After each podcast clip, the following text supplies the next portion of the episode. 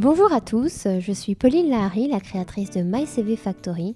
Nous accompagnons les candidats à se démarquer sur leur CV principalement. Cette chaîne de podcast est dédiée à l'actu emploi, au CV, au pitch, à la lettre de motivation ou encore comment préparer ses entretiens.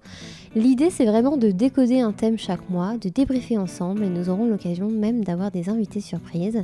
Je ne vous en dis pas plus et je vous laisse découvrir le sujet du jour.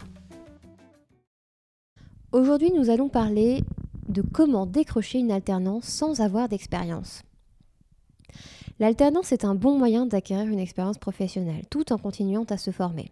Le seul problème évidemment, c'est de décrocher le contrat quand on n'a connu que les bancs de l'université. Ça peut être le parcours vraiment du combattant. Alors, voici quelques euh, conseils que l'on peut mettre en avant. D'abord, on peut faire un petit topo sur l'alternance qui a vraiment le vent en poupe euh, ces dernières années. Euh, au départ réservé aux métiers manuels, ce type de contrat s'est depuis quelques années démocratisé en fait en quelque sorte pour tous les niveaux d'études. Même les étudiants des grandes écoles y ont largement recours.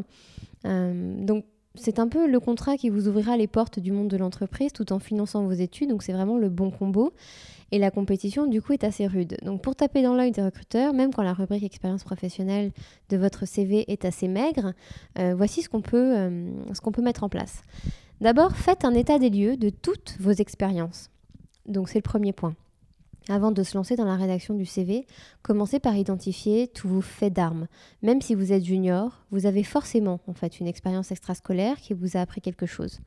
Les candidats oublient souvent en fait de mettre en avant les jobs d'été, les activités associatives, et ces expériences développent des soft skills très appréciés auprès des recruteurs. Donc par exemple, un babysitting montre que vous avez le sens des responsabilités. Même s'il est encore étudiant, un apprenti doit être capable de se débrouiller quand on lui confie une mission. Donc quand vous avez réuni tous ces éléments, il est important en fait de faire le lien entre vos expériences et vos compétences. Quand vous écrivez seulement karaté ou natation dans les centres d'intérêt, cela ne veut rien dire en soi. En revanche, rattacher une activité sportive à une compétence montre que le candidat aime le challenge, la compétition. Avec ces précisions, votre CV prend de la valeur. Le deuxième point, c'est la rédaction du CV. Vous venez de travailler le fond, évidemment, euh, vous devez maintenant euh, vous concentrer sur la forme. Quand on est junior, euh, la stratégie de mise en page, elle est assez importante parce que pour gagner en efficacité, euh, organiser le CV de manière à ce qu'il suscite l'envie du recruteur est assez importante. Vous pouvez jouer sur la taille des titres, des encadrés. L'idée, c'est d'avoir une page en fait qui est euh, attractive et qui ne fasse pas blanche. Donc on peut user de quelques subterfuges comme une grande photo professionnelle qui vient aussi humaniser le CV et c'est assez important. Si vous maîtrisez les langues étrangères, pensez au graphisme pour indiquer votre niveau. Un CV dynamique finalement en dit long sur votre personnalité. Au-delà du design, il faut hiérarchiser les informations. Quand on n'a pas beaucoup d'expérience, on mise sur sa formation, bien sûr. Vous pouvez par exemple mettre en avant les cours, euh, des cas pratiques, euh, des projets scolaires qui vous ont été confiés et qui vous ont marqué.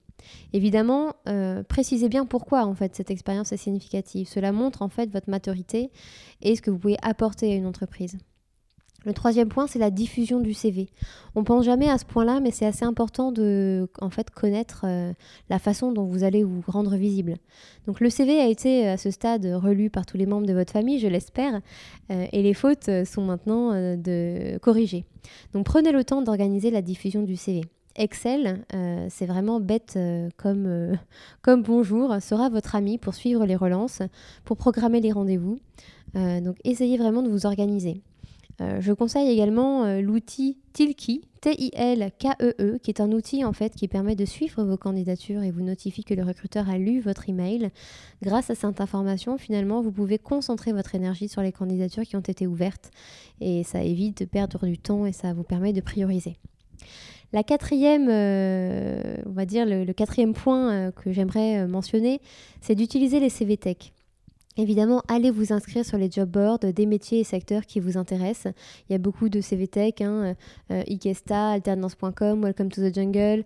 Pour aller plus loin, vous pouvez consulter également le site Walt, Monster, Indeed. Donc voilà, n'hésitez pas à aller regarder tout ce qui se fait et à vous euh, rendre visible sur ces CVTech. Ensuite, le cinquième point, c'est investissez vos réseaux sociaux.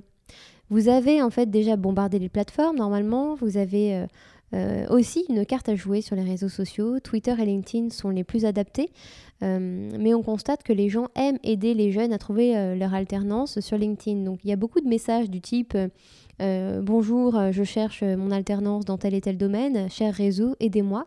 Donc ça, n'hésitez pas à en user et, à solliciter votre réseau pour réussir finalement à envoyer votre CV à la bonne personne. Le sixième point, ce serait de multiplier les rencontres.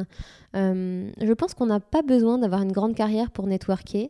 Euh, cet exercice finalement est un bon moyen d'apprendre à pitcher euh, tout simplement sa valeur ajoutée. Donc allez vous entraîner au networking, euh, entraînez-vous à valoriser vos compétences, c'est une très bonne préparation en plus pour les futurs entretiens.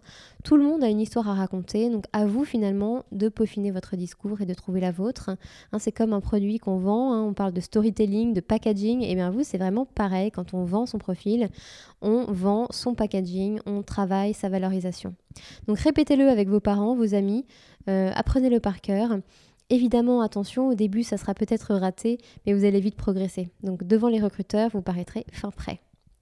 Le septième et dernier point, c'est l'entretien, évidemment. J'aimerais aborder ce, point-là. Vous avez décroché maintenant euh, les premiers entretiens, c'est super, bravo. Euh, mais ce n'est pas fini. Surtout, n'essayez pas d'inventer de fausses expériences. Un recruteur cherche un potentiel avant tout, euh, un collaborateur fiable. Donc, euh, évidemment, il veut s'engager avec la bonne personne.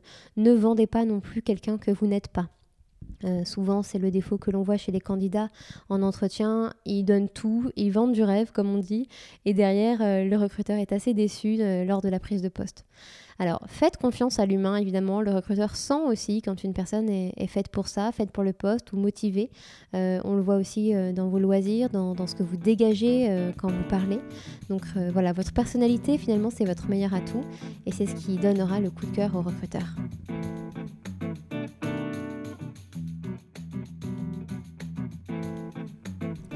Merci à vous pour votre écoute. Si vous avez aimé notre podcast, n'hésitez pas à le partager autour de vous et à nous mettre quelques étoiles sur iTunes. Je vous dis à très bientôt pour de nouvelles aventures.